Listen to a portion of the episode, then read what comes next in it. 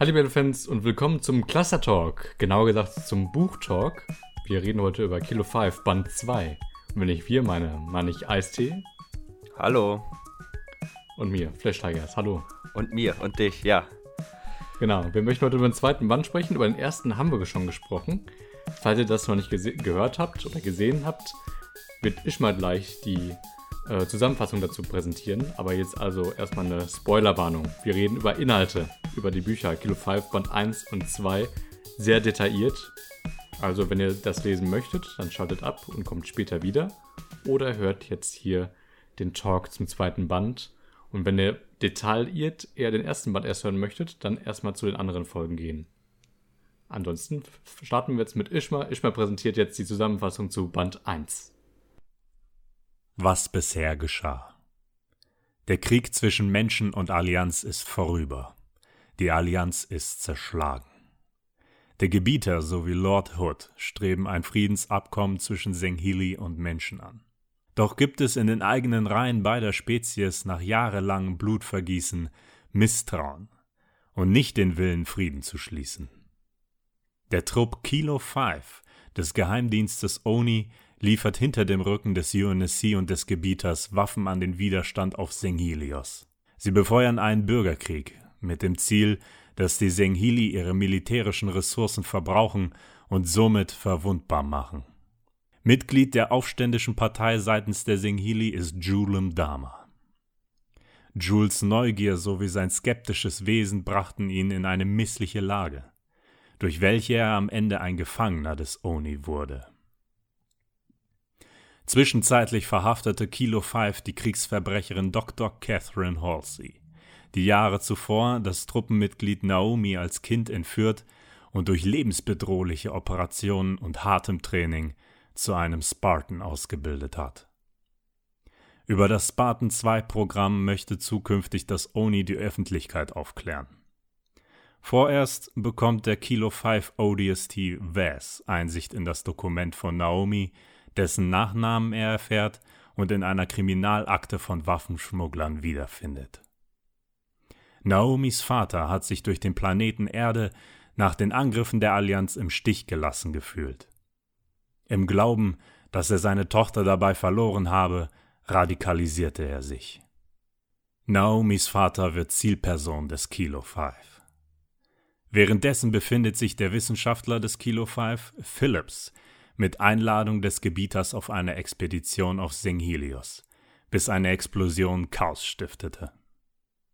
Ob Phillips unter den Trümmern eines Tempels verschüttet wird oder ob er überlebt, lässt das Buch in seinen letzten Zeilen unbeantwortet. So, jetzt wisst ihr, was in Band 1 passiert ist. Wir schließen jetzt einfach direkt an an Band 2, gehen so die Story durch und sagen unsere Meinung dazu und sind überrascht, was wir überhaupt noch wissen, weil wir haben das vor einem Jahr gelesen oder vor knapp einem Jahr, ne? Ja, ist schon, schon ziemlich her. Also bin gespannt, äh, auf was wir alles noch kommen. Wird, wird gut. Sagen wir es so. Genau, also ihr habt gerade gehört, dass der erste Band endete damit, dass Philips dann auf St. Helios war und der Tempel ist eingestürzt, beziehungsweise durch Explosionen. Wir wissen es nicht ganz genau, was ist da überhaupt passiert. Und jetzt kommen die Details. Jetzt geht's direkt weiter, ne? Jetzt direkt weiter. Und ich würde sagen, wir bleiben auch mal gleich bei Philips wenn wir ihn schon mal gerade angesprochen haben, können wir auch bei äh, seinem Verlauf bleiben, bis zu einem bestimmten Punkt im Buch. Dort kreuzen sich die ganzen äh, Stories so ein wenig. Da wird es dann sehr unübersichtlich, aber darauf kommen wir später. Ähm, ja, an was kannst du dich denn noch dran erinnern, was nach der Explosion passiert? Ähm, ich weiß auf jeden Fall, dass, dass, er auf jeden Fall überlebt hat. Weil letztes Mal die Frage, hat er überlebt oder nicht? Wird ah, der, der Charakter jetzt weggeworfen? Der, der Cliffhanger, der gute. Genau. Und die Auflösung ist, er hat überlebt. Sonst würden wir jetzt nicht darüber sprechen. Er hat überlebt und durfte dann später dann, wo das Tumult äh, sozusagen zu Ende war, dann in den Tempel und da die Glyphen der Blutsväter sozusagen begutachten, was ja sein großes Thema auch ist, ne? Genau, und äh, ganz wichtig auch noch zu sagen, warum hat er überlebt? Ähm, was natürlich einmal sein Vorteil war, aber auch beim Glyphenlesen nachher sein großer Nachteil war. Weißt du das noch? Ähm, weil ich die Zusammenfassung gerade gelesen habe, weiß ich das noch. und zwar, er hatte ja in seinem Schädel ein Implantat von BB, meine ich, ne? Ich glaube, das war äh, in der also Brust. War das Schädel oder Brust? Egal, er hatte auf jeden Fall Kann auch, Implantat. kann, auch Brust, kann auch Brust sein, ja. Ich habe das Schädel so im Bild, als Bild. Aber er hatte auf jeden Fall BB als Fragment, also der KI von Kilo 5, ähm, implantiert bekommen, damit er, die KI, ich glaube, ihn töten kann, falls er in Gefangenschaft kommt. Ähm, ja, damit er nichts ausplaudert, weil er sehr viel weiß über die ganzen Intrigen ähm, mit dem Gebieter und mit Telkam, also äh, den Rebellen, dass sie diesen Bürgerkrieg inszenieren für die, ne? Also genau. äh, eigentlich. Ja, er wusste ja alles, haben. ne? Er war ja voll mit in dem Kilo 5 äh, Programm drin. Dafür hat er das Implantat bekommen. Und das Problem Genau. war dann natürlich, äh, als er dann in den Tempel gekommen ist und die ganzen Glyphen gesehen hat, konnte er nicht auf den Speicher von äh, BB zurückgreifen, äh, der natürlich die Glyphen kannte oder viele Glyphen. Und das fand ich eigentlich ziemlich interessant, dass ähm, diese KI, mal wie soll man das sagen? Ich glaube, da hat es selber so beschrieben, dass es sich angefühlt hat wie ein ganz, ganz minder bemitteltes Stück vom BB. Also es war noch BB, aber das konnte nichts mehr. Ich glaube, es konnte gerade so noch übersetzen bestimmte Dinge. Ganz schwierig. Und äh, hatte aber schon äh, Probleme, sich daran zu erinnern, was es eigentlich war oder ist. Also eigenartig. Genau, und, hat, auch- und hat auch immer die Enttäuschung mitbekommen von Philips, ach, du, du konntest das doch immer. Und Ja. Baby hat dann mitbekommen, also dieses Fragment, die KI, äh, was es alles nicht mehr kann oder mal konnte, ne? Dann hat man so ein Innenleben kennengelernt von einer KI. Das war interessant, auf jeden Fall. Ja, zumal, dass da natürlich der noch, ähm, wo wir nachher noch zu sprechen kommen, beim BB, der noch vorhanden ist, auch noch Auswirkungen hatte. Ähm, also, was das angeht, hat man ja, wie du schon sagtest, ziemlich gute Eindrücke von der KI, wie sie sich innerlich fühlt, bekommen. Eigentlich so ein bisschen parallel zu dem, was in Halo 4 auch passiert ist. Wo man dann auch so ein paar Eindrücke von der KI bekommen hat. Abseits von dem, dass sie alles weiß, alles berechnen kann und Co. Und, Meinst ähm, du diesen Wahnsinn von Cortana oder was meinst du? Genau, genau. Also das Ah, war ja okay. so die Zeitspanne in der Halo-Lore, wo man so ein bisschen mehr Einblicke innerhalb der KIs bekommen hat. Was sich ja jetzt Mhm. auch mit den Trailer, glaube ich mal, zu Infinite weiter strickt, was da so angekündigt wurde. Glaube ich. Mit der neuen Cortana und der alten. Also scheint ja jetzt Ja. immer mehr Bestandteil in der Lore zu haben. Aber Stimmt, du hast recht. ähm, er geht dann weiter in die Blutsketer-Katakomben und das muss ja echt ein unheimlich langer Weg gewesen sein. Also, ich glaube, es wurde auch einmal beschrieben, dass er da äh, seine Notdurft verrichtet hat. Ähm, Ja. ja, Ja. und ähm, dass er dann später auf äh, Felder gestoßen ist, wo er vorher so eine Glasscheibe davor hatte und dann auf einmal nicht und das berührt hat. Und dadurch äh, hat er dann etwas aktiviert, was äh, ja, uns bekannt vorkommt in der Halo Lore, ein Portal. Genau, die guten Teleporter, ne? Ja, die guten Teleporter. Und ähm, viel mehr ist auch nicht passiert dort unten, wenn man das mal so grob runterbrechen müsste, äh, möchte. Es ging eigentlich Genau. die ganze Zeit darum, äh, dass er Dinge übersetzen möchte und äh, dass er so ein bisschen Probleme hatte damit, dass äh, BB nicht wirklich äh, helfen kann. Mhm. Wie nennt man das denn? So, so ein Austausch zwischen den beiden war es eigentlich die ganze Zeit. Ähm, man kann ja nicht zwischenmenschlich sagen, ne? Sondern ja. Zwischen KI und Ja, äh, komisch. Und ähm, den Porter, den nutzt er denn. Und äh, soweit ich mich noch dran erinnern kann, kommt er denn ja auf einem Feld raus. Auf St. Helios. Aber noch. Hm. Das weiß Genau. er zu dem Zeitpunkt natürlich noch nicht, dass es auf St. Helios ist. Aber er kommt auf ein Feld. Und äh, ja, Was ich aber noch sagen wollte, äh, wo, wo die noch im Tempel waren, was ich da immer so toll finde in Halo-Büchern, dass das so was, ähm, so, was Mysteriöses immer hat, wenn die Wissenschaftler da sind und irgendwas äh, gucken, irgendwelche Glyphen, irg irgendwelche Knöpfe suchen und äh, richtig teilweise auch tollpatschig sind bei dem. Er hat das Portal, glaube ich, auch äh, nicht bewusst geöffnet. ja genau, ich, das meine ich ja, dass, dass, dass der erste Glasscheibe davor war und der nicht. Ähm, Genau, er drückt irgendwas und dann passiert was und dann äh, hat er sich irgendwo hin teleportiert. Das ist so dieses tollpatschige, was bei Wissenschaftlern, zumindest in den Büchern, die wir jetzt gelesen haben, äh, manchmal vorkommt. Ne? Das, das stimmt vor allen Dingen hier Philips oder Philist, wie er dann auch manchmal genannt wird von den Sangheli. Äh, ja, Genau. das, äh, der ist generell ein sehr liebenswürdiger Charakter, weil er ein bisschen voreilig geschrieben ist, also von seinen Charakterzügen so geschrieben wurde. Mhm. Ähm, und was ich glaube, ein Vorteil und ein Nachteil ist bei den Halo-Büchern, dass wir schon so ein bisschen ein Bild von bestimmten Strukturen haben. Ähm, durch die Spiele können wir uns schon vorstellen, wie jetzt so eine Blutsphäre-Glyphe aussehen soll, wie ein alter Sangheli-Tempel aussehen soll. Das kriegen wir so durch Halo 5 ein bisschen hin. Genau. Ähm, das ist natürlich die Frage, ob das jetzt gut ist äh, oder schlecht. Manche sagen ja immer, es ist besser, wenn man sich alles selber äh, vorstellen kann. Äh, ich finde es aber so, wie wir es jetzt haben, am besten. Weil, äh, oder gut, man hat noch ziemlich viel Freiheit, weil man sieht es ja auch an den Spielen, dass die Entwickler selber ja immer wieder neue Strukturen erfinden. Um, und auch Glyphen und Co. Und äh, so können wir Dinge übernehmen, die es schon gibt, aber auch immer noch selber was dazu dichten, wenn es das noch nicht gibt als äh, Bildmaterial in der Lore über die Spiele. Genau. Ich finde das eigentlich auch eine gute Kombination. Wir haben einmal die Hilfe von bekannten Strukturen, andererseits aber auch, wo, wo man sich die Situation selbst denkt, ähm, wo man sich denkt, wo ist jetzt dieser äh, Chip, wo ist BB, ist er jetzt im Kopf oder im, äh, in, in der Brust? Ja, Gut wahrscheinlich genau. gesagt, aber man hat sich trotzdem jetzt ein eigenes Bild, was sich auch irgendwann, was ja auch verblasst, entwickelt, ne?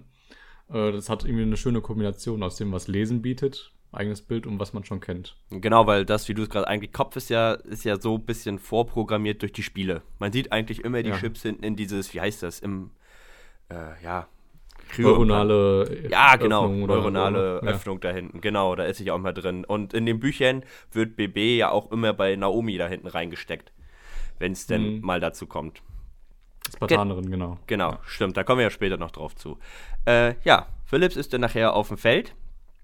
Und äh, ja, Das ist eines der schönsten Bilder, die ich habe, finde ich. Oder Warum? Momente in diesem Buch. Weil er dann auf diesem Feld ist, wie du schon sagst. Und dann kommen Grunts an, die auf diesem Feld arbeiten. ja, stimmt. Und das, das ist eigentlich so, ja, fast schon Slapstick-Humor, ne? Weil Ja, äh, irgendwie die, schon. die Grunts werden eigentlich so beschrieben, wie sie auch sind. Also, ja, wie, wie kann man das? Das ist dumm.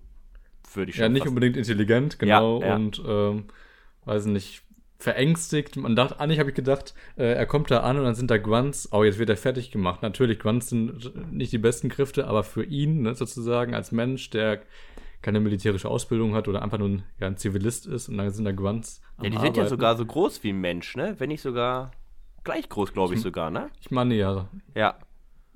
Genau. Ich habe mal gesehen, glaube ich, bei diesem großen Vergleich von diesem Halo-Zirkus. Wie heißt Stimmt. der nochmal? Ähm, Äh, egal. Also diesen Vergleich Ja. das kennt, kennt man ja, glaube ich, auch von anderen Universen, Star Wars und Co. Da gibt es das ja auch. genau. Ähm, Ja. Genau. Und soweit ich denn noch weiß, landet er ja eigentlich unmittelbar in diesem Konflikt äh, zwischen den zwei Türmen. Und der eine Mhm. Turm ist ja nur noch von den Frauen besiedelt. Genau. Ja. Also er wird von den Grunts äh, zu diesem Turm gebracht, freiwillig, weil die, die Grunts sind auch nur Sklaven von den äh, Sangeli immer noch oder Arbeiter. Ähm, töten ihn also nicht. Und das ist auch ganz interessant, wie dieser Konflikt ist zwischen den Türmen. Der ist nämlich entstanden, weil äh, es herrscht der Bürgerkrieg und jetzt versuchen benachbarte Türme, das sind diese Städte einfach von den Sangheli, äh, versuchen jetzt diesen Konflikt zu nutzen und einfach ja sich zu, zu erweitern, indem sie andere Türme angreifen, ohne jetzt im Kontext des Bürgerkrieges zu sein und da äh, sozusagen Land zu gewinnen. Ja, sehr, also ich fand's äh, sehr interessant. Also, das gibt einem wieder, was auch schon im ersten Buch so vorhanden war, mehr Einblicke in diese Welt der Sangheli, was ja immer noch sehr wenig ist. Also auch noch ja mehr durch diese Türme und dass es dann wirklich so ist, dass ein Bürgerkrieg ausgenutzt wird. Wie es ja bei uns Menschen Mhm. auch ist, ne? Wenn bei uns Menschen irgendwas ist, versucht sich ja auch immer jemand das andere anzueignen.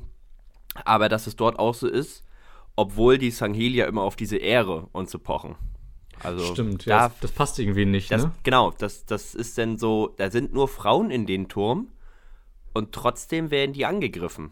Und so wie ich es mitbekommen habe, nicht nur von Frauen. Also, dass es Frauen gegen Frauen ist, ne, dass man sagt, okay, sondern dass es Mhm. wirklich Männer waren, die gegen Frauen und Kinder gekämpft haben. Was man ja auch sagen muss, es war ein Turm nur voller Frauen und Kinder. Ja. Du sagst jetzt nur, weil die Sangheli äh, ein altes Rollenbild haben, ne? Deswegen, äh, also die haben auch noch Ah, oh, ja, also dort ne? haben sie Das vor allen Dingen, also gar nicht haben die ein altes Rollenbild. Die Frauen haben ja in den Türmen mehr zu sagen, aber die Frauen sind keine Krieger. Also die Türme Ja. selber werden ja von den Frauen beherrscht. Stimmt, ja, ja, ja, das war Genau. das ähm, Paradoxe, ne? Genau, die Frauen gehen aber nicht in den Krieg, sondern die sind für das Politische eher zuständig. Also für das Politische in den Türmen, für das Großpolitische scheinen dann wieder die Männer mehr ähm, Macht zu besitzen. Also ja, sehr Mhm. wirre Strukturen. Ja. Aber wenn du sagen willst, altmodisch in dem Sinne, dass die Frauen sich um die Familie kümmern, denn wenn man die Türme es, nur als wirkt, Familie Es wirkt sieht. dann so, ja. Ja, ja, Ja. es wirkt Stimmt. so. Ähm, genau. Werden dann angegriffen und äh, was auch ganz lustig ist, dass Philips dann mitmacht. also auch noch äh, wild mit rumschießt. Ähm, Ja, das stimmt. Der hat so das Leid so gesehen und wollte nicht, dass die jetzt umkommen bei diesem Angriff. Ne? passt eben auch dazu. Guck mal, wenn du dich jahrelang mit diesem, mit dieser Rasse, mit diesen Aliens befasst und dann mittendrin bist in diesen Strukturen, ich glaube, dann entwickelst du auch sehr schnell Sympathie als Mhm. jemand, der sich damit immer beschäftigt. Und ähm, dann auch noch hat er ja Dinge gehört, so warum treffen die nicht? Warum schießen die die ganze Zeit hier links und rechts vorbei? Und dann wird ja von den Frauen erklärt, dass es nur darum geht, dass sie eben das Land haben wollen und nicht mehr zerstören als nötig. Mhm. Genau, Und ich meine, und ich meine, die weiblichen Sangeli waren auch nur mit Plasma-Pistolen irgendwie ausgestattet. genau, ne? genau. Ja. Wovon er auch eine bekommen hat, aber nichts damit geschafft hat. Irgendwie Nicht, so. nicht so wirklich, nee, er hat einfach nur die ganze Zeit Ja. den Abschuss gedrückt.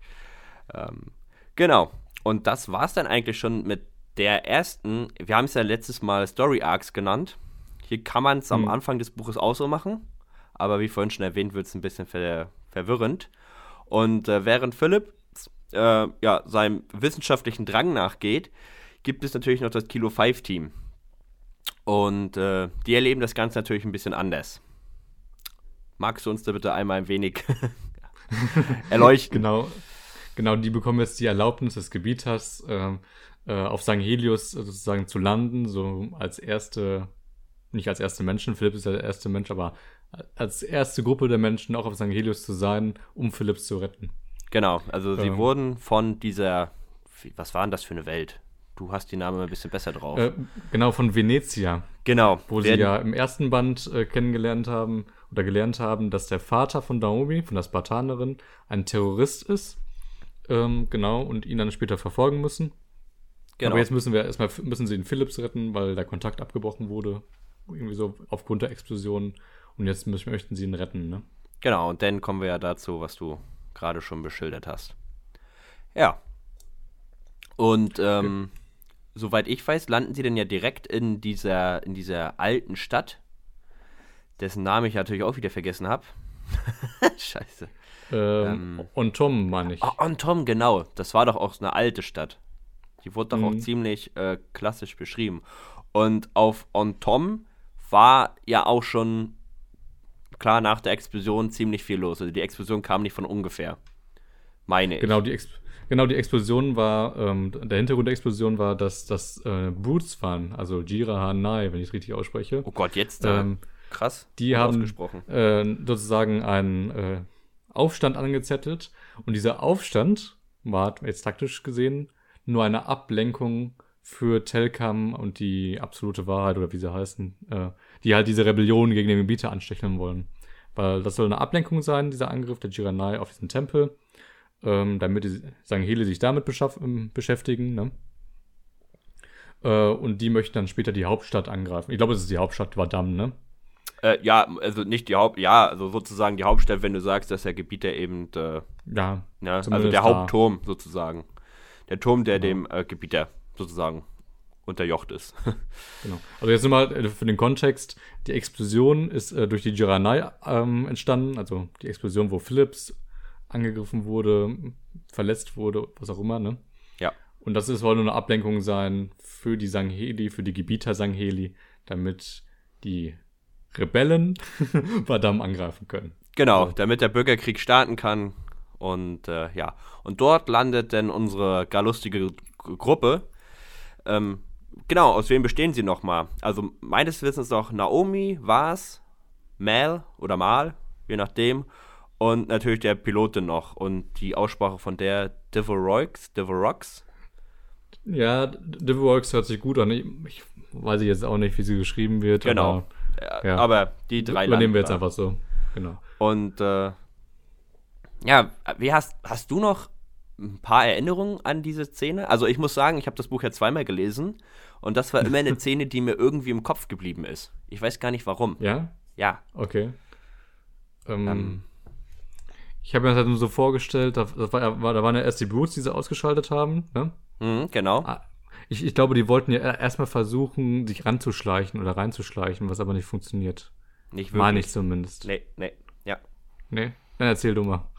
Nee, äh, nein, nicht, also es hat nicht wirklich funktioniert mit dem Schleichen, so meine ich das. Also nee, nee, das hat nicht funktioniert, genau. Die haben ja die Juranai, äh, die Boots dann alle ausgeschaltet und dann kam Sangheli an, ne? So meine ich das. Genau, und ähm, ich, ich kann mich, das, das Lustige ist, ich, ich habe gerade gesagt, ich fand diese, ich habe die Szene in meinem Kopf gehabt, aber gerade kann ich mich auch nicht wirklich dran erinnern. Also ich glaube, das war eben so, dass ich das Feuergefecht an sich sehr gut fand. Und die Szene, die immer im Kopf war, dass sie dann eben in diesen Tempel reingerannt sind und da wird beschrieben, wie eben eine Horde, wilde Horde Sangheli dahinter kommt, weil die natürlich einen heiligen Ort betreten als Menschen, was gar nicht geht. Und das war immer so Da- ein Bild, äh, was ich relativ lustig im Kopf fand, wie da so vier Soldaten stehen, ein großes Spartan äh, und zwei, ah ja, stimmt, nur zwei Soldaten und äh, dann da so eine Horde Sanghelis um die Ecke gefegt kommt. Ja, Das habe ich mir so, so ein bisschen wie so eine Demonstration vorgestellt. ja, genau, ja. Weil, ja. weil die sind ja auch nicht wirklich in den Tempel reingegangen, meine ich, ne? Äh, Die sagen, na, die sie standen sind- ja davor. Ge- Genau, aber sie sind dann ja auch äh, in den Katakomben gewesen, Hm. unten, und haben ja die Spur verfolgt.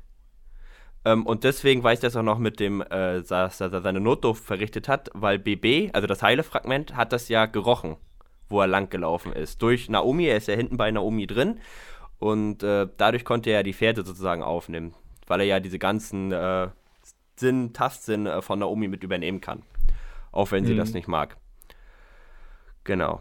Ähm, ja, aber dann sind sie natürlich dann dort geendet, wo der Teleporter an war, aber der war dann aus. Das sind noch so die Sachen, die ich jetzt nach einem Jahr mich dran erinnern kann. Hm. Ich meine auch, die wussten jetzt nicht, dass ein Teleporter ist, sondern die Spur Nee, war einfach nee, genau. verschwunden. Das wussten ne? sie nicht, genau. Und Ja. äh, das Problem war ja auch, ich glaube, es war dann schon da, weil BB hat schon gemerkt, dass das Fragment kaputt war. Die ganze Zeit während, also während dieser Reise denn.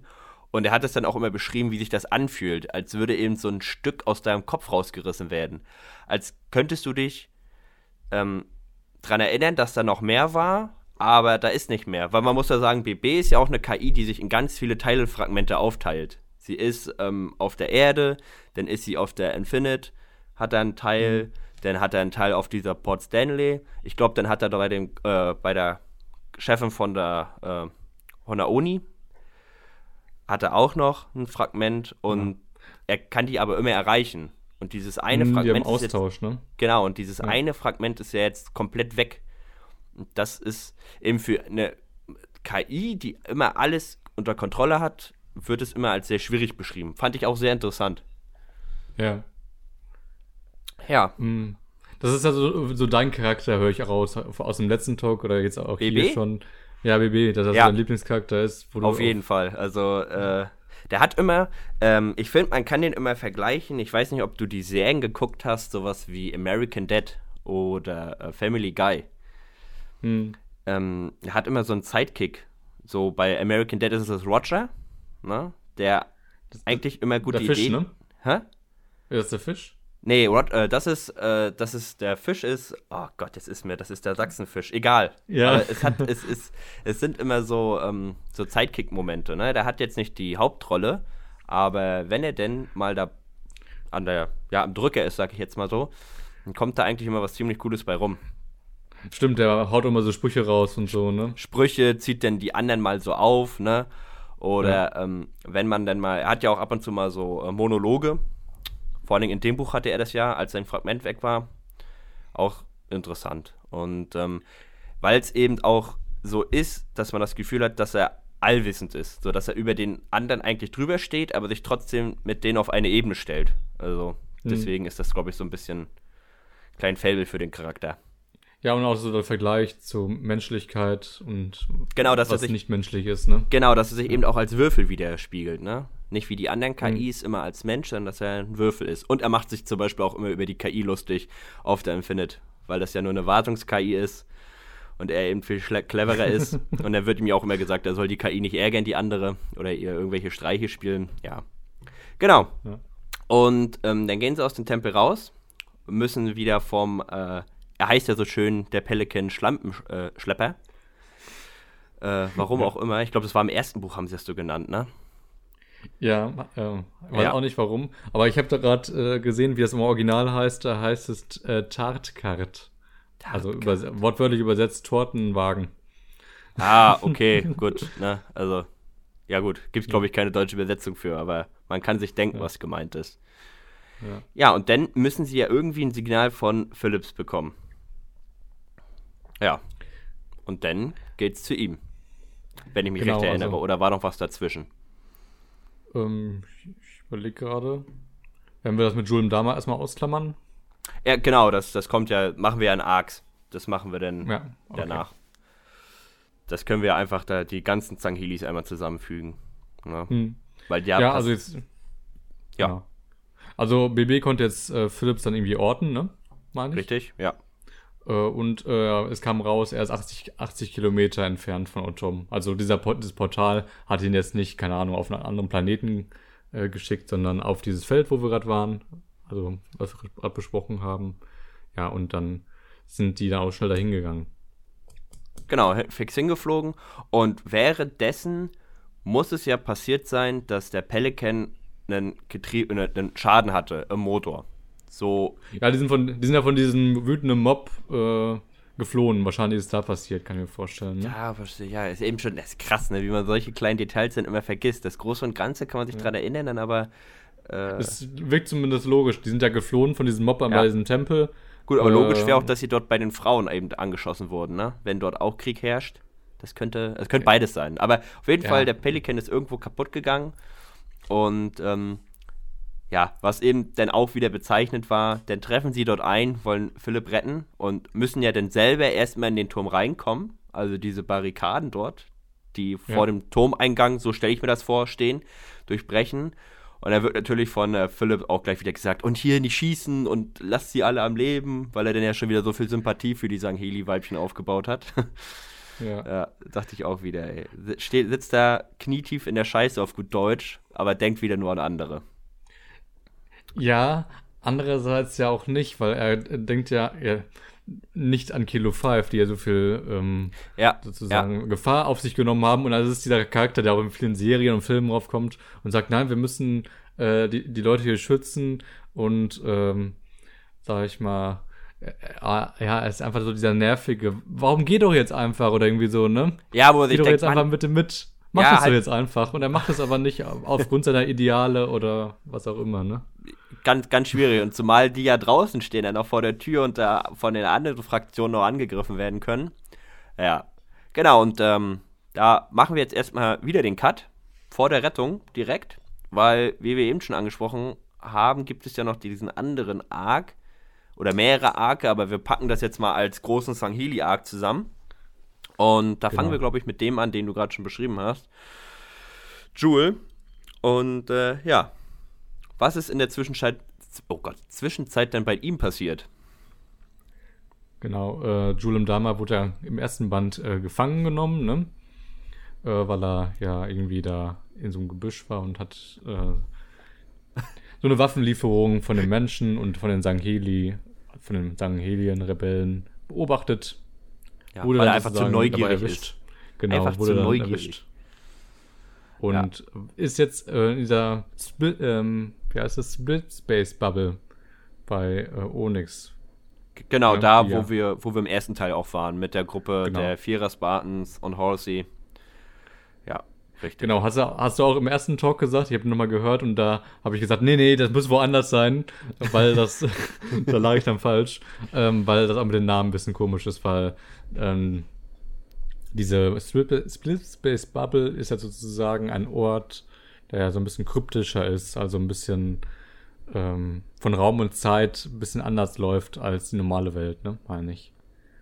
Äh, ja, aber boah, wie genau das da, das war ja auch mal Ja. Onyx. Es war ja Onyx und da in der Mitte war ja diese Bubble, wo sie dann reingesprungen Genau, sind. genau. Und diese Bubble heißt, hat auch einen Namen, die halt irgendwann vorkam, äh, Trevelyan. Aber das weiß ich nicht, wie wir sagen. Ich sage einmal Split Space Bubble, dann weiß, glaube ich, jeder, was gemeint ist. Ja, genau. ja, jedenfalls wurde da Julian Dama hingebracht äh, und ähm, mit einem Wissenschaftler sozusagen konfrontiert, der die Sangheli kennenlernen wollte, hat ihn ein bisschen ausgefragt oder geschaut, wie er auf gewisse Sachen reagiert. Ein bisschen wie so ein, keine Ahnung, Versuchskaninchen. Ja, Oder- Lebens Lebendexperiment, ne? Gleich mal, gleich mal gucken, wenn wir schon so ein Lebendexemplar haben, wie können wir dieses Lebendexemplar schön ausnutzen, um äh, die anderen Sanghelis denn mit Futter zu verstimmen oder Co. genau. Genau, mit Futter, das hast du, hast du recht. Die haben nämlich ihm auch sein Lieblingsessen gebracht. Äh, also er hat gesagt, was ist sein Lieblingsessen? Und dann haben sie dieses äh, Lieblingsessen angebaut und äh, er hat dann gesagt, ah, das geht ja gar nicht so schnell. Aber die hatten das irgendwie so genmanipuliert, dass das sehr schnell angewachsen ist und haben ihm das serviert. Und ja, das war dann vermeintlich vergiftet, ne? Ja, genau, ne, dass sie, und äh, ist auch wieder so bezeichnend, äh, dass äh, dadurch hatte ich immer das Gefühl, man merkt eben noch so, dass da ein Krieg zwischen den Rassen war, muss man ja Rassen oder ja, ja, das Spezien, Spezien. besser, Spezien ist besser. Und ähm, äh, dass die Menschen, wie sie eben so sind, immer versuchen, ihren Vorteil aus allem so rauszuziehen. Was eben auch immer dieser krasse Unterschied ist zwischen den Sangheli und den Menschen. Die Sangheli sind eigentlich immer am liebsten äh, Faustkampf gegen jeden. Einzelnen Faustkampf und die Menschen sind eben so diese kleinen hinterlistigen Ratten. Und äh, man hat ja. ja. auch viele Monologe von Jewel, ähm, denn in, bei diesen Parts, weil er ist ja alleine in seinem kleinen, ja, ist ja kein Gefängnis, ein Raum. Also ich habe es immer als Raum wahrgenommen. Und, ja, ähm, schon eine Zelle, ne? Ja, ja Zelle, ja. Zelle, ja gut, ja. Und ähm, die Monologe und dass er sich dann eben auch so einige Dinge aneignet von den Menschen. Eben dieses Fragen stellen und dadurch zu Antworten kommen, so ein bisschen hinterlistig, ne? Ja, und irgendwelche Interessen vorgeben, ne? Genau, also genau. So, ja. ja. Das macht er ja vor allen Dingen denn auch in dem Zug, weil äh, Joel möchte denn, oder ja, wie, wie sagt man das? Er kriegt die Freiheit, spazieren zu gehen. Und ähm, dafür kriegt er denn so eine, was ist das, so eine Huragok-Weste, würde ich das jetzt nennen? Hm, also genau. so eine, ne? Kannst du mal so kurz. Sprengstoffweste, genau. Ja, genau, ja. Kennt man ja aus Halo 3 ODST, wenn man die Huragok anschießt, explodieren sie und diese Explosion ist eigentlich die Sprengstoffweste, die die Huragok tragen. Und jetzt bekommt er auch so eine Sprengstoffweste, damit er keinen Unsinn baut und jederzeit in die Luft gesprengt werden kann, wenn er irgendwas falsch macht oder fliehen oh. möchte oder Der Witz ist, wer setzt in diese Weste an? genau, ein Huragok. Äh, dachte ich auch, äh, ja, besser ja. kann es gar nicht laufen. Ähm, genau. Und äh, dadurch hat er dann ziemlich äh, viele Freiheiten, muss man sagen, auf dieser Slip Space Bubble. Ähm, genau. Läuft viel rum und äh, wie wir denn schon durch Halsey kennengelernt haben, sind dort ja noch alte Blutsväterstrukturen und ähm, er kommt auch in einige und in eine ganz komische. Also, so wie ich das gelesen habe, hat er den Stein berührt und da muss irgendwie so eine unsichtbare ja, Teleporter gewesen sein oder äh, dass er denn in den Kontrollraum kommt sozusagen. Hm. Das war ja genau auch schon im ersten Teil, wo dann die Spartans, äh, ja, stimmt. Lucy, ja. dann auf einmal ganz woanders waren. Da war, da war, auch irgendwie so ein Teleporter, dann waren die irgendwie unterirdisch irgendwo, ne? Genau. Das ja. ist ja genau jetzt ähnlich. Und aber was ich aber gut fand, ja? ist ähm, äh, vor allen Dingen, dass jetzt auch in der Szenen, in den Szenen, wo mal gezeigt wird, zum einen, also als er gefangen genommen wurde, einmal das Innenleben, dass er die Ehre zeigen möchte, keine Schwäche zeigen, was ja so eine Sache ist. Und dann hat er mal Schwäche gezeigt, weil er die ganze Zeit in Isola Isolation lebt. Und hat er gesagt, ja, jetzt habe ich ähm, die Schwäche gezeigt, damit ich das und das erreichen kann. Hat sich also sozusagen selbst, ähm, wie soll man das sagt, äh, wie soll man das sagen? Sich da schön geredet? Kann man das genau, so vielleicht? Ja. Genau, hat sich das schön geredet, jetzt habe ich Schwäche gezeigt, dann äh, werde ich das und das damit erreichen, was ja Schwachsinn ist. Das ist eine Isolation, einfach, wurde einfach fertig gemacht die ganze Zeit, ne? Ja, aber und das auch ne? das Innenleben ja. Ja. Und jetzt das Innenleben, wo er dann unterwegs ist, möchte er ja vorgeben, Interesse an die Blutsväter und an die Religion zu haben. Eigentlich möchte er einfach nur eine, die Flucht suchen, ne?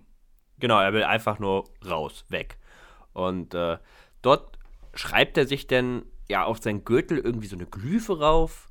Und ähm, die wird später noch ganz interessant, oder? Das ist eher so ein glücklicher Zufall, dass er sich die Glyphe raufgeschrieben hat. Ne? Mhm. Ähm, ja. Glücklicher Zufall ist eigentlich gut, das können wir uns auch nochmal merken, das kommt später auch nochmal. Ja, hast du da noch was? Okay, dann bin ich gespannt. Ja. Okay, genau, das wäre einmal Jewel zu dem Zeitpunkt. Ich glaube, dort endet das eigentlich, könnte man parallel so, also Jewel ist immer, das kann man nicht ganz mit dem Ganzen verknüpfen. Aber wollen wir die von ihm schon mal komplett abschließen oder wollen wir nachher äh, noch mal kurz auf ihn zu sprechen kommen? Können, können wir später noch machen, ne, gegen Ende. Ach stimmt, der Treff, der kreuzt sich ja doch nochmal, ne? Ja, klar. Hm. Und äh, jetzt nochmal die andere Perspektive, nämlich die, die Frau, Frau von Julen damals, ist jetzt, glaube ich, nochmal wichtig, ne? wenn wir da zu springen. Ja, also da muss ich kurz sagen, da habe ich gar nicht so viel Erinnerung von den ersten Parts, der, also vom ersten Part des Buches. Die wird ja erst später ein bisschen relevanter. Oder du lässt mich jetzt eines Besseren. ja, ich mache ich mach aber weiter und du sagst dann einfach nein, stopp, so weit sind wir noch nicht. okay. Ich meine nämlich, ähm, äh, Raya hat ja die ganze Zeit, also die Frau von Jurim Dama, die ganze Zeit in, im Tempel warten musste. Nee, nicht im Tempel, im Turm, im Turm, äh, um auf die Familie aufzupassen. Hat halt ganz lange keinen Kontakt mehr zu, äh, zu Jul gehabt, der ja erwischt wurde oder gefangen genommen wurde, wie wir es gerade gehört haben. Ja, und jetzt möchte Raya nach ihm suchen. Ähm, und dann äh, geht Raya jetzt zu so einem Schiff von Telkam, die heißt uner unerschütterliche, unerschütterliche Entschlossenheit. Diese Namen die auch immer ne? heißen. Diese Namen, genau. Die werden in den Büchern noch äh, übersetzt. Ich weiß jetzt nicht, was es auf Englisch heißt, aber ja, lassen wir es jetzt einfach so. Und da ist dann auch der, ähm, ja, sozusagen ein Freund von äh, Jule oder von diesem Turm, der Forza heißt, meine ich, ne? Also Forza. Ja, ja, Forza. Ja. Forza, wenn man, wenn man italienisch ist, Forza. Forza. Ja, Forza. Genau. Und genau. Und der möchte eigentlich aufhalten, dass Raya, du kannst doch nicht jetzt alleine jetzt in den Krieg ziehen oder äh, in den Bürgerkrieg da schauen, wo äh, Jules, ich komme mit. Und dann äh, kommt auch Telkam, der dann schaut, was wollt ihr mit meinem Schiff machen? Dann gibt es dann erstmal so Androhungen mit einer Plasmapistel und dann äh, dürfte dann doch irgendwie mit diesem Schiff mitreisen, ne? Das ist eben, glaube ich, ganz, ganz schwierig. Also, man muss sich immer in diese Struktur von den Sangheili reindenken, ne? Und dann ist da auf einmal eine Frau und die will dann da mit an die Front, also weil sie ihren Mann sucht oder ja. ja. Also, Möchte alleine diesen Kreuzer haben oder was dieses genau. Schiff ist, ne? Ja, ja. genau. Und ähm, ich glaube, dann kommt ja nachher die Parallele, dass sie ja auch ähm, diesen Kontakt zu Philips irgendwie aufgreifen. Das genau, soweit doch, sind ne? wir aber noch nicht. Nee, ach, da kommt noch was, okay. Jetzt. Genau, nämlich dieses Schiff äh, geht jetzt nach Vadam, also diese Stadt von dem Gebieter, wo sie ja an, die angreifen wollen. Mhm. Da werden sich dann die Rebellen sozusagen darauf fokussieren, das anzugreifen. Äh, aber die, der Kreuzer stürzt dann ab. Die unerschütterliche Entschlossenheit. Ist doch nicht, ist doch nicht unerschütterlich. Doch nicht unerschütterlich. äh, genau. Äh, stürzt dann ab. Ähm, Raya, Fortsee und Telkam überleben und versuchen da dann erstmal unten auf dem Schlachtfeld klarzukommen und in den darf ich, zu Darf gehen, ich ne? kurz eingreifen? Ja, klar. War, war das nicht das, wo dann auch beschrieben wurde, da war sie doch auf der Brücke, wie denn auch, der hat, wurde das doch so beschrieben, dass die alle rumgepurzelt sind und alles Mögliche, dass da alles rumgeflogen ist. Genau. Das wurde doch ziemlich ja. gut, würde ich jetzt mal sagen, beschrieben. So ein Abschuss vor dem Raumschiff. ja. Das stimmt, dass sich da alle festgehalten haben, ja, genau. eingequetscht haben, manche schon gestorben sind durch irgendwelche äh, Erschütterungen, ne? Ja, richtig. Ja. Doch, daran erinnere stimmt. ich mich tatsächlich. Das war eine, Absturz. also eine schöne Szene, weil das schön dramatisch dargestellt wurde. Da ging es um Leben und Tod. Ne? Genau, ja. Und dann eine Frau zwischendrin, die keine Ahnung hatte. Und wenn man jetzt so, so, so Mensch ist und man nimmt jetzt dieses Raumschiff als Schiff, hat man doch immer so in der Piratenzeit, sag ich mal, gab es doch immer diesen Spruch, eine Frau bringt Unglück auf ein Schiff. Irgendwie okay. war, war das immer so im Hintergrund von meinem Kopf. Kennst du das nicht? Zum Beispiel von nee. Fluch der Karibik, wenn die das dann äh, immer so hatten. Ah, eine Frau auf dem Schiff bringt Unglück. So eben nee, dieses alte, alte Ding eben. Äh, ja, das hatte ich dann immer so im Hinterkopf. So, was, weil, was, weil die auch so reagiert haben. Ja, das wurde auch vielleicht dadurch hervorgerufen, dass beschrieben wurde, ihre Innenperspektive meine ich, dass sie gemustert hat, äh, haben die mich jetzt als Frau erkannt oder nicht, weil es scheinbar nicht so offensichtlich ist, ne? Ja, dass sie ja. dann auf dem Schiff war. Wurde ja auch nicht erwartet, dass, äh, dass jetzt eine Frau auf dem Schiff ist. Und sie hat sich dann immer gefragt, meine ich, äh, haben die jetzt erkannt, dass ich eine Frau bin? Hm. Oder eine weibliche Sangeli. Wie, ja. ähm, wie hast wo ist bei dir das Schiff abgestürzt im Kopf? Hast du da noch Erinnerungen dran? Das ist nämlich jetzt, jetzt kommt es langsam gerade wieder, die, die Szene. Ähm, ich meine, die haben, die haben ja bei Vadam so einen Tempel belagert, wo der Gebieter mhm. ist. Und ich meine, ein Schlachtfeld davor. Okay, also du hattest, dass es einfach da im Schlachtfeld war. Weil ich habe das komischerweise gehabt. Für mich war das, dass dieses Schiff abstürzt und man ist irgendwie am Strand. Ich weiß nicht warum. Also nicht am Strand, sondern so, so Ufer, keine Ahnung, war das für mich so. Aber höchstwahrscheinlich, okay. weil ich das noch ein bisschen mit Schiff, Raumschiff im Kopf vielleicht nicht ganz differenziert habe.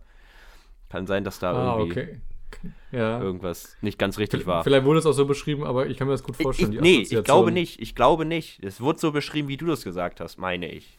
Also, hm. hat, da wurde nichts gesagt mit, oh, auf einmal waren wir an einem schönen Strand in Spanien. Sowas nicht. Ja. Also es, es war Krieg. Krieg heißt, es ist immer schlechtes Wetter, haben wir in den Richtig. Filmen Ah, ja, gelernt. stimmt. Krieg Und es ist dunkel. Es regnet, es ist dunkel, Matsch. Genau, matschig, äh, überall alles kaputt, ähm, die Wälder brennen aufgrund von Explosionen. So stelle ich mir, so stelle ich mir so vor, ne? Ja. Ja, und dann, äh, ja, Schlachtfeld zurechtfinden, hast du gesagt. Und war denn noch was? Genau, äh, Telkam hat dann sozusagen die Truppen nochmal angefeuert, dass sie angreifen sollten. Ähm, ja, auf diesen Tempel meine ich, ne? Mhm. Und dann hat, haben die dann, hat Telkam sozusagen mitbekommen, dass äh, Philips entdeckt wurde, nämlich die weiblichen Sangheli haben Philips äh, in Anführungsstriche verraten. Nämlich, ähm, er wurde ja gesucht, weil er von Interesse ist, weil er vielleicht so viel weiß, ne? Von den über Ach, die war Menschen. das echt so? War das so? Ich meine schon. Ja. Dann hat okay. Telkam ja Raya, also die Frau von Jule, und Forze äh, dahin geschickt zu Philips. Genau. Ja. Ja, ja, genau, das, das weiß ich auf jeden Fall. Ja. Ja. Und dann, äh, ja, kreuzen sich ja unsere drei Wege jetzt. Endgültig. Genau, jetzt kommen wir zusammen. Zu Jetzt- Philips äh, Rettung. Und jetzt wird es richtig kompliziert im Buch. Hoffentlich kriegen wir das jetzt irgendwie halbwegs äh, auf die Reihe. Ähm, Ja. Wir jetzt erzählen jetzt einfach eine Wahrheit. Jetzt Könnt ihr nachvollziehen, indem ihr das Buch liest oder ihr vertraut uns jetzt. Aber das ist ja die ganze Zeit so. Besser das Buch lesen, wobei es eben wirklich schwierig ist, ans Buch ranzukommen. Ich glaube, da hast du ja selber schon dran gelitten. Stimmt, Also- ja. Das also- wird teilweise für 60 Euro auf Ebay angeboten. Ne? Und dann ohne, ohne dieses Cover denn noch, ne? Sondern nur das Buch selber. Ja. Also wer es hat, hat einen reinen Schatz zu Hause. Aber egal. Genau, dann kommen sie ja an und ich meine, dass sie zu dem Zeitpunkt ankommen, wo Philips schon im Pelican sitzt. Und äh, genau, dass sie gar nicht mehr bei der Befreiung mit dabei sind aus diesem Turm. Mhm. Mhm, okay. Ähm, Ich nehme das so an, ja. Okay, und was ich denn noch weiß, weil ich das Buch eben kurz in der Hand hatte, dass Philipp, äh, denn es eben ein Gespräch zwischen, ähm, ich glaube, äh, Mel oder was und diesen Forsa war und dass Philipp Mhm. sich dann immer eingemischt hat. So nach, ne, wie wir ihn eben kennen. Dass er nicht still hinten sitzen konnte, sondern dass er schön nach vorne gegangen ist und er mitgeplappert hat.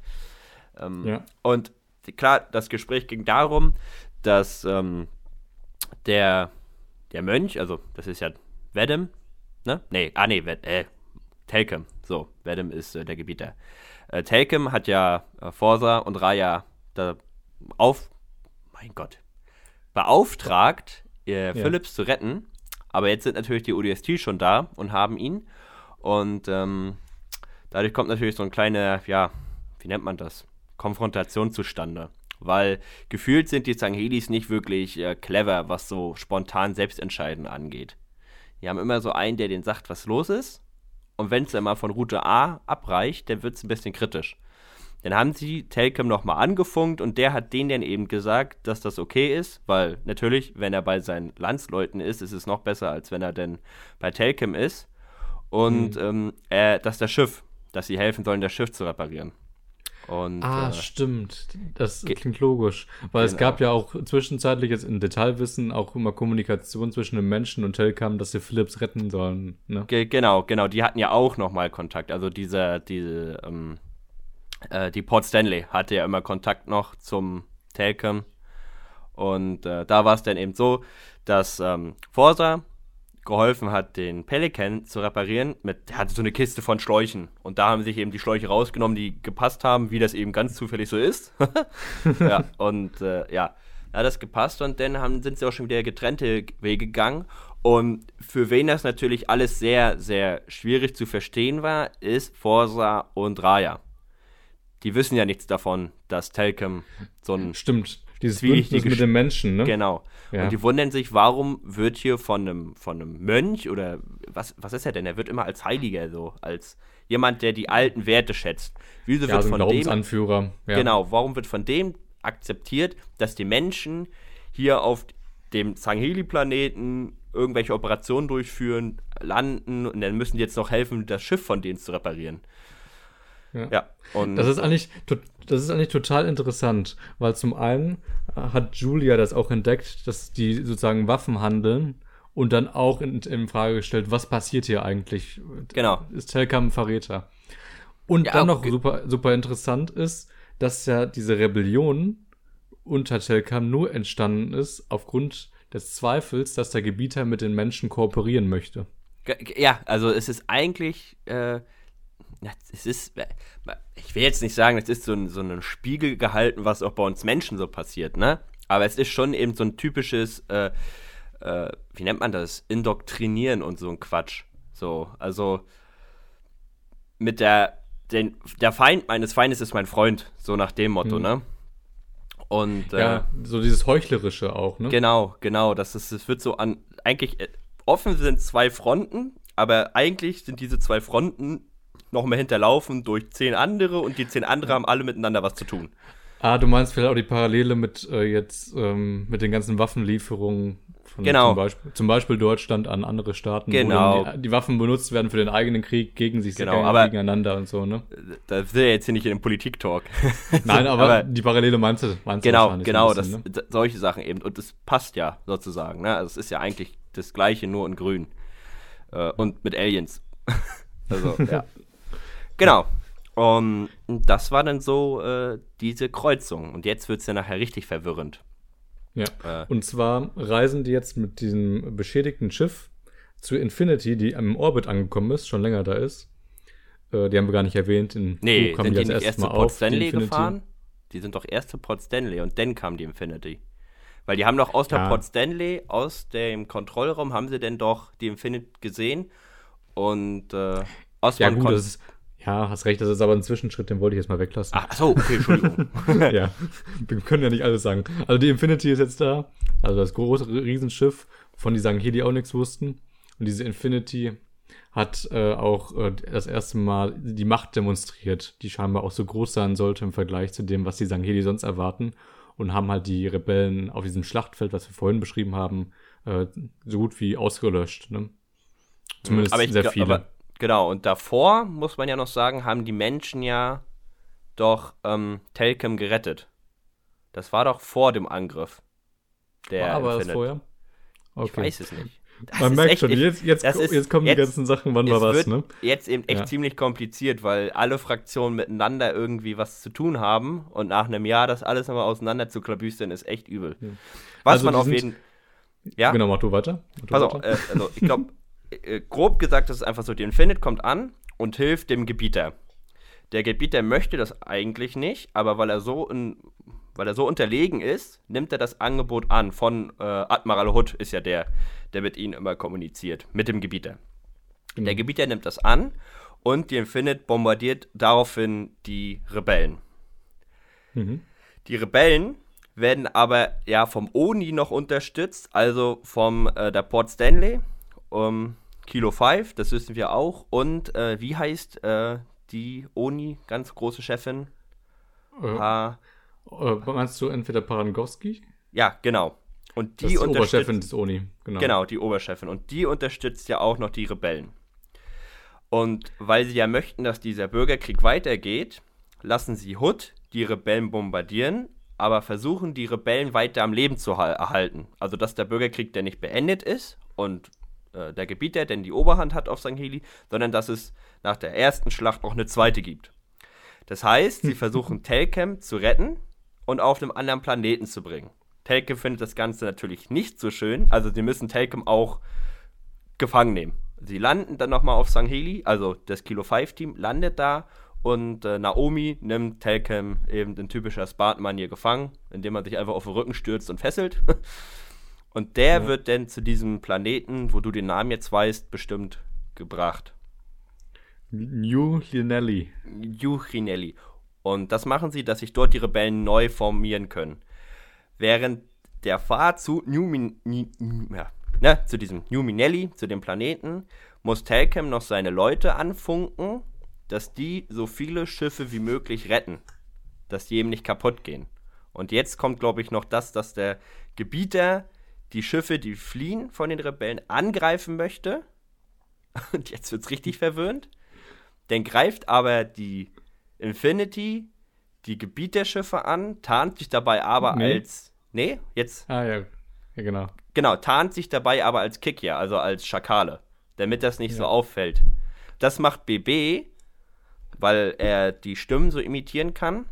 Ähm, aber dabei gelingt es, dem Gebieter noch ein Rebellenschiff abzuschießen. Und das ist genau das Schiff, wo die Frau von Jule drauf ist, Raya. Und man muss auch sagen, das fällt mir nämlich gerade ein, dass das Kilo 5 Team weiß, dass Raya Jules Frau ist. Weil sich äh, Forsa bei diesem, als er bei der Reparatur hilft, verplappert er sich. So. Genau. Also die Raya wird dann abgeschossen. Das ist so das, wie ich das jetzt zusammenfassen würde. Dieses ganze Komplott aus, jeder greift jeden an, ja. jeder ist jedem sein Freund, aber auch sein Feind. Also super verwirrend. Genau. Oder also derjenige, der jetzt gerade joggen war, sich den Podcast angehört hat und kurz stehen geblieben ist und denkt sich, what the fuck, was ist hier los? was ist denn da verkehrt? Ja, ja, also das denken wir uns auch, ja. Das denken also, wir, ich muss auch echt sagen, ich musste es jetzt nochmal nachlesen. Also ja. ich hatte es nicht mehr drauf.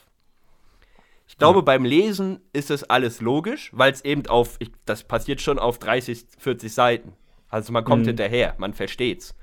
Aber es ist, ja, ziemlich verwirrt. Und wenn wir was falsch gesagt haben, äh, gesagt haben, oder ich gerade jetzt vor allen Dingen bei der Zusammenfassung, und jemand weiß es besser, kann das gerne in den Kommentaren erörtern oder nochmal neu erläutern. Äh, ja. ja.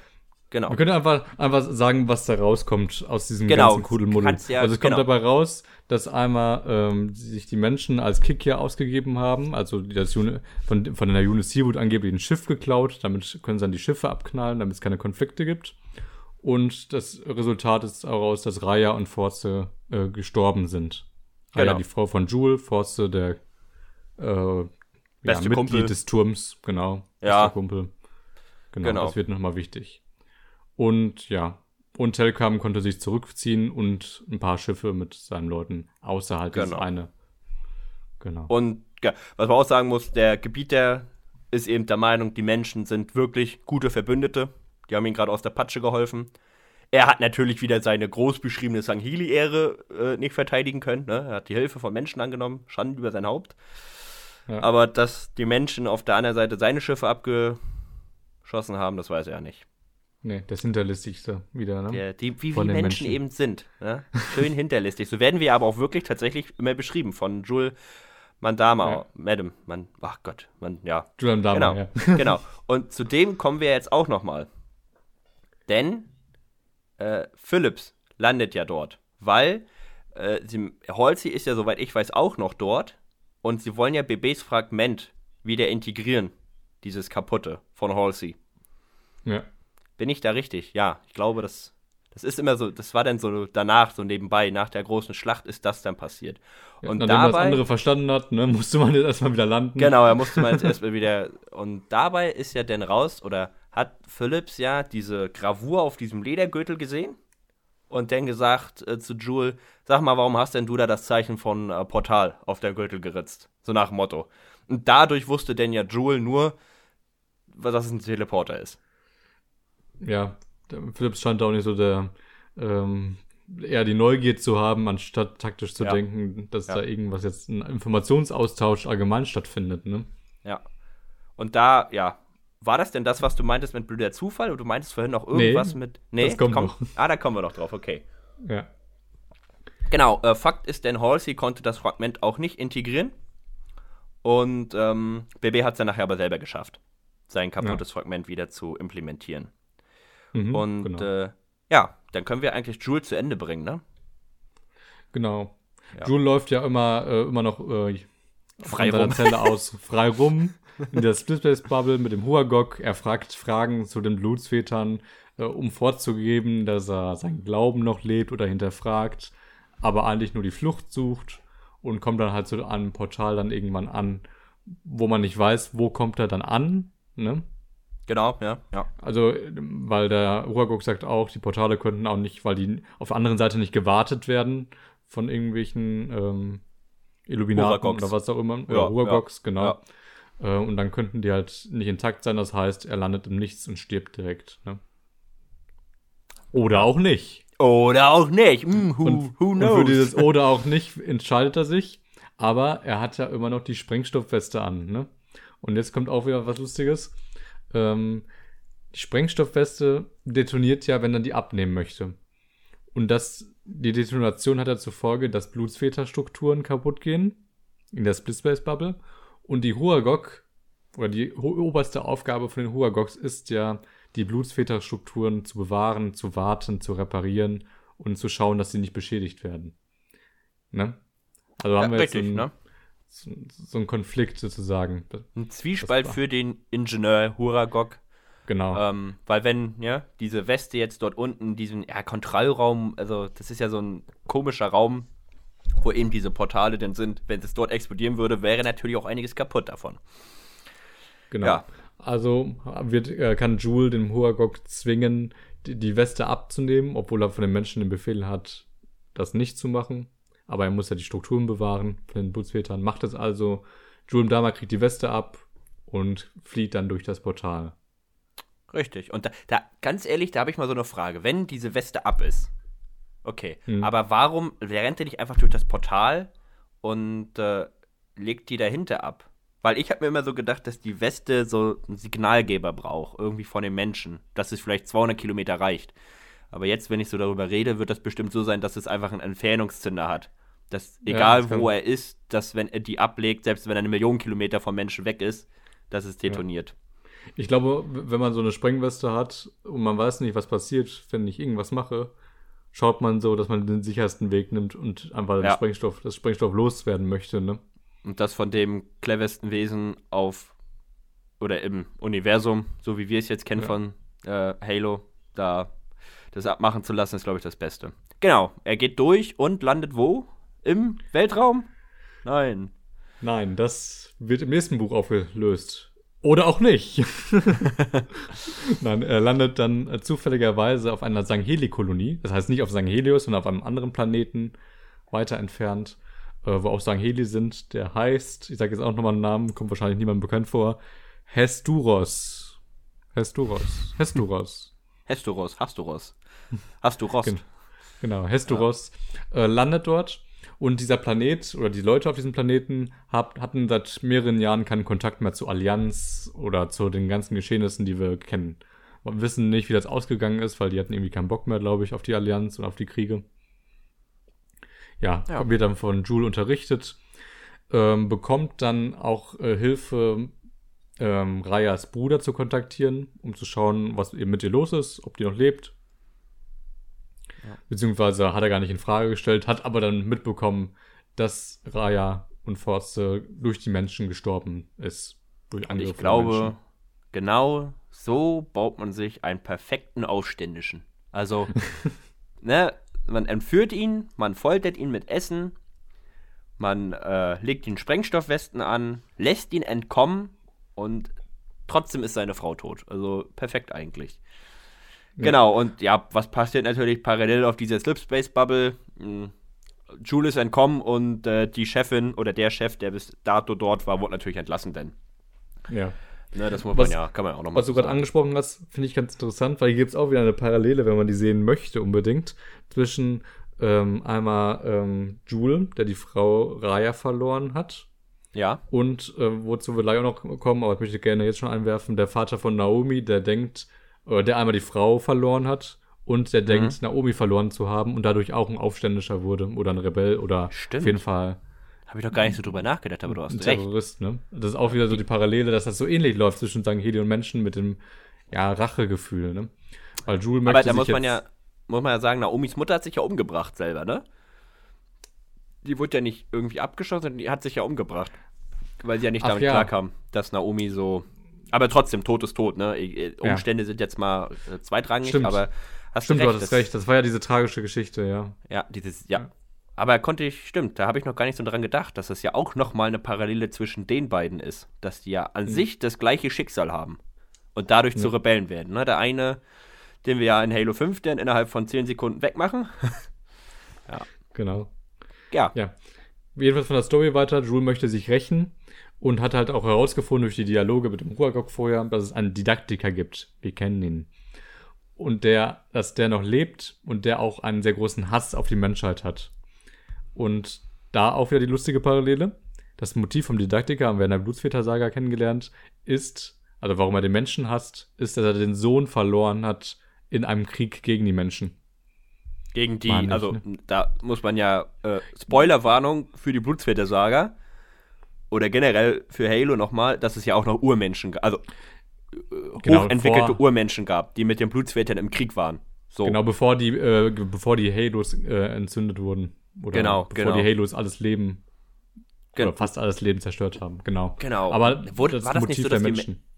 Genau, war das nicht so, dass die Menschen zurückgesetzt wurden auf die steinzeitliche Ebene und die Bibliothekarin denn da irgendwie ihren Sweetspot hatte? Ich glaube, so war das. Und dann die Blutsväter erfahren hatten, dass die Menschen auf zwei Fronten gekämpft haben. Einmal gegen die Blutsväter und gegen die Flat. Und dass sie gar nicht auf andere Planeten wollten, sondern notgedrungen waren, auf andere Planeten zu gehen, weil die Flat sich so ausgebreitet hat. Egal. Ja, jetzt machst du wieder ein Egal. Auf. Ich weiß, was Ja, du meinst. Ja. Ja. Äh, egal. Genau, erstmal Ja. jetzt hier Kilo 5. Genau, aber jetzt gibt es auch wieder die Parallele mit dem Didaktiker, der ja auch Hass auf die Menschheit hat und deswegen möchte Julie ihn suchen. Ähm, ja, auch hier wieder eines, aufgrund eines Todes von einem Familienmitglied. Ne? Und ähm, Jule hat halt gelernt, dass er auf Requiem ist und auf seinem Gürtel sind auch Koordinaten äh, von Requiem. Ah, aber man weiß weiß ich. nicht, aber man weiß nicht, wie die Koordinaten zu interpretieren sind, weil sie ja in Blutsväter Rechnung ist oder was auch immer. Und jetzt Und das- versucht halt diese Kolonie auf diesem Planeten, wo Drew gelandet ist, ihm zu helfen, sich zu rächen und Requiem zu finden. Und das ist das, was du meinst mit schlechter Zufall? Dass er die Koordinaten hat? Nee, nein, nein. Ach, immer noch nicht. Mein Gott, was, was aber, kommt denn da noch? aber was meine ich? Also, damit auch, dass es sehr viele Zufälle sind, die aufeinander Ja, aber das passen, ne, äh, ist eben so ein bisschen Storybuch. Genau. Ne? Irgendwie muss man ja zu was kommen. Ja. äh, ja, ähm, und dann haben wir eigentlich nur noch das Ende vom Buch, was rein theoretisch auch das Ende vom anderen Buch sein könnte. Äh, wir sind wieder auf Venezia. Ich guck mal, ich konnte mir den Namen merken. Sehr gut. Ja, genau, da sind wir doch jetzt wieder. Genau. Ja, ja. Und, Und- äh, ich glaube, das Einzige, was diesmal anders ist, dass Naomi mitkommen wollte unbedingt. Die war ja Genau. beim ersten Mal nicht dabei und äh, als was haben die sich ausgegeben? Als Schmuggler? Nee, als, Als, als Deserteure des Unity. ach, als Deserteure, genau. Ja. Ja. Und Ähm. zwar wollen die ja äh, die Terroristen finden und auch den Terroristen, nämlich der Vater von Naomi, der ja, ähm, wo sie gesehen haben, sie haben ja einmal die Akte gesehen von Naomi als Spartanerin, ähm, den, den Namen und haben den Namen dann wieder von dem Vater wieder gefunden und die, die Geschichte abgeglichen, das passte, ne? Und haben jetzt, suchen jetzt den Vater und insgesamt die Terroristen, damit das nicht wieder so ein Rebellen- oder so Kolonieaufstand wird, wozu eigentlich der Ursprung von Halo war, von der Halo-Geschichte so ein bisschen, von den Spartanern. Genau, Die von den Spartaner Spartanern. Wurden, die, genau, genau, die ja. Spartaner wurden ja entwickelt oder ausgebildet, um Rebellen, die Rebellenaufstände von den Kolonien ähm, ja, in Schach zu halten. Ne? Richtig, ja, richtig. Ja, und das ist dann, äh, ich glaube, sie sehen den sogar noch, den Vater, ne? Ganz zufällig wieder am. Ah, jetzt. Jetzt, Äh, jetzt, jetzt kommen wir zu dem. Zufall. Sie verkaufen ähm, äh, Waffen sozusagen an Terroristen, ähm, um sozusagen die Bewegung ein bisschen nachvollzu äh, nachvollziehen zu können. Die Waffen sind markiert mit irgendwelchem GPS oder was auch immer, ne? Ähm, um das zu gucken. Und dann wollen sie was essen gehen, fahren mit, mit ihrem Auto auf einen Parkplatz, um zu warten und abzugucken. Und was sehen sie? Sie sehen zum einen dem, äh, dem Vater von Naomi in einem Van sitzen und neben ihr, äh, ihrem Vater sitzt ein äh, hochrangiger Skirmish, also Schakal-ähnlicher Wesen, ähm, auch, der auch ein Terrorist ist und äh, das Schiff besitzt, was sie auch suchen, nämlich die fromme Inquisition, was jetzt jetzt auch nicht genannt wurde von uns, aber die fromme Inquisition ist halt ein Schiff, welches andere Planeten, glaube ich, äh, verglasen kann. Und deswegen wollen die das unbedingt finden, damit das nicht mehr passiert. Das ist so der große Zufall. Die sind auf dem Parkplatz, schauen sich um, sehen einen Van und da sind dann die beiden Terroristen, die sie hauptsächlich suchen. Und die wirklich- fahren da ganz- mit dem Van vorbei. Ja. Es wirkt einfach so komisch und das ist der größte, einer der größten Zufälle, finde ich, ne? Also das ist total, ja, das ist, ne, also irgendwie so nach dem Motto, wir müssen das jetzt spannend machen für das dritte Buch, was kommt, machen wir das so, dass die sich schon mal gesehen haben und äh, Ja. ja. Aber was auch wieder interessant ist, denn was diesen Planeten eben so super, ja, spannend macht, das haben wir, glaube ich, auch schon im ersten Talk besprochen, dass auf dieser Kolonie alle Fraktionen miteinander leben. Also dass es ja irgendwie geht. Die einzigen, die da höchstwahrscheinlich nicht leben, sind Sangheli. Weil das geht nicht, dass ich mit Kikia, Brutes, Ungeus sind da, glaube ich, auch und Menschen zusammenlebe.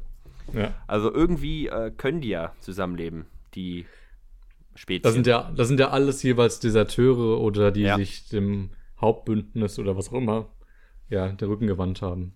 Genau. Und das ist auch ein lustiges Bild auf diesem Planeten. Da wird ja beschrieben, wie die, äh, wie die äh, Kikya, also die Schakale, mit irgendwelchen Warthogs fahren oder mit anderen Ja, Gefährten. ja, genau. äh, das Bild ist aber witzig, wie die dann Auto fahren, auf, mit dem Straßenverkehr auch achten, weil die sollen ja auch schauen, dass sie nicht zu schnell fahren, damit sie nicht als, äh, als äh, auffallen sozusagen und schauen, dass sie nicht zu schnell sind. Sonst werden Passt sie irgendwie so oder- gar nicht, ne? Ja, es wirkt einfach nicht, Ja. so ein bisschen aus diesem Halo-Universum rausge rausgerissen wirkt das. Ja, ne? aber warum, warum nicht, ne? Also, klar, irgendwie, So alltäglich unter den äh, verschiedenen Ja. Spezies, ne? also, das geht komisch. Genau, und das, das ist ja das Buch. Also, mehr ist ja nicht.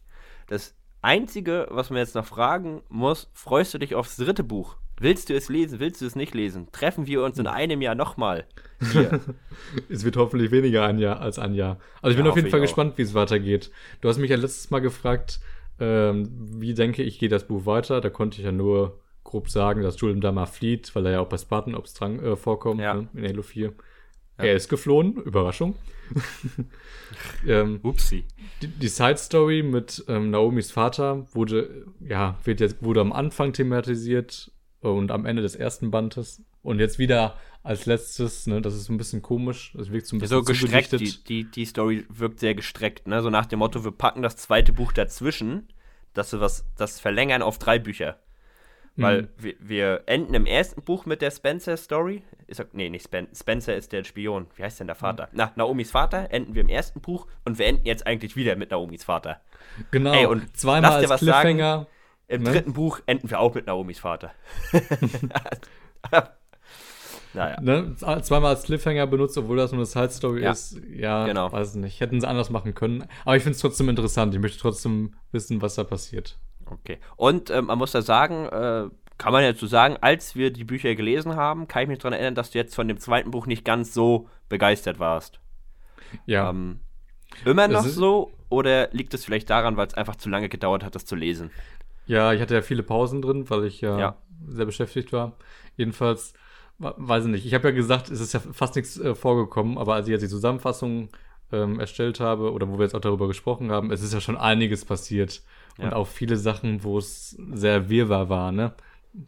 Ja, Ja. Na, vor allen Dingen das nachher im zweiten Teil. Also ich glaube so, wenn man das Buch in vier Teile packt, das dritte, äh, drei, dritte Viertel war ziemlich vollgestopft mit äh, Durcheinander.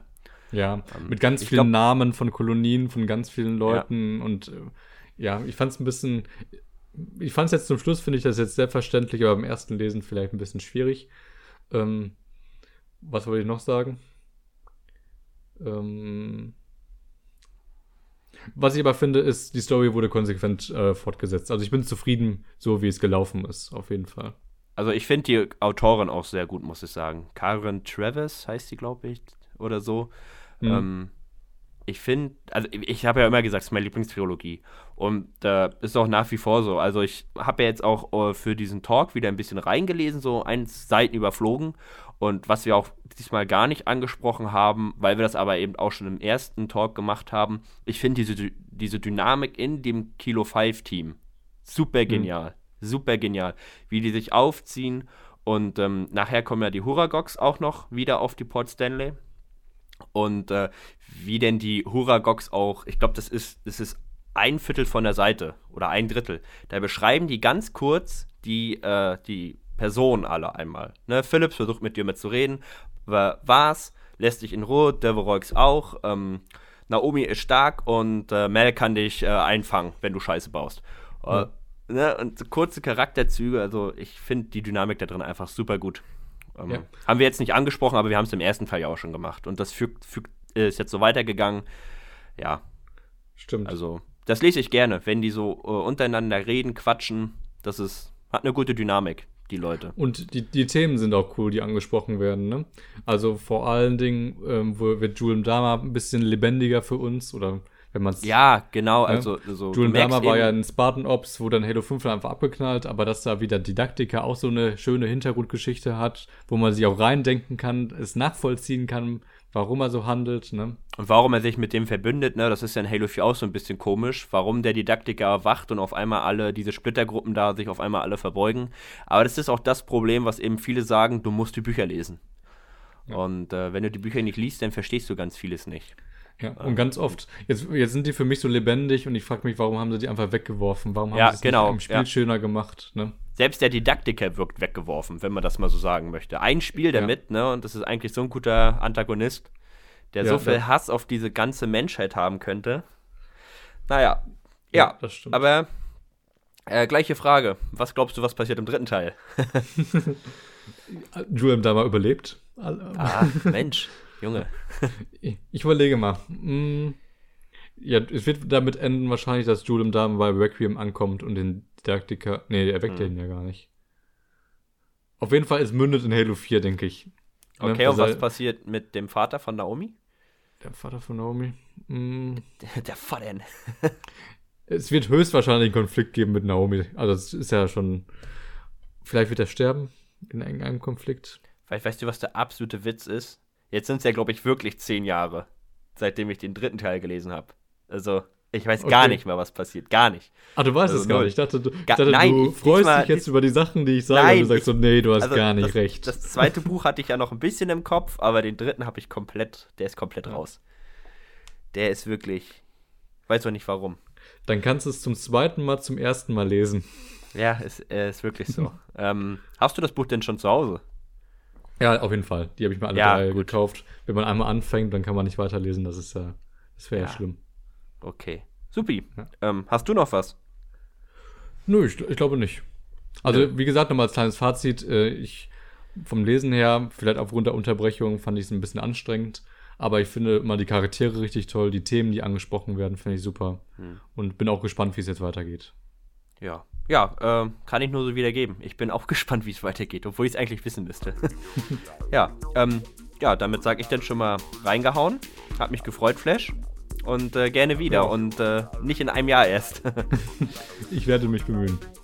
Ja, ansonsten könnt ihr, wenn ihr den ersten Talk noch nicht gehört habt zur Kilo 5 Trilogie, dann könnt ihr den auch gerne noch nachhören.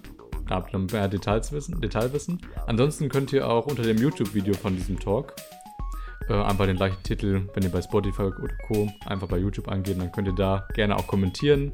Eure Meinung zu den Halo-Büchern allgemein, da wird ja sehr wenig drüber gesprochen in der Community. Oder speziell über dieses Buch würden wir uns drüber freuen. Ja, ansonsten schaltet in einem Jahr wieder ein zum dritten Buch. Nein. Äh, ja. Wünsche ihr noch einen wunderschönen Tag und auf Wiedersehen. Tschüss.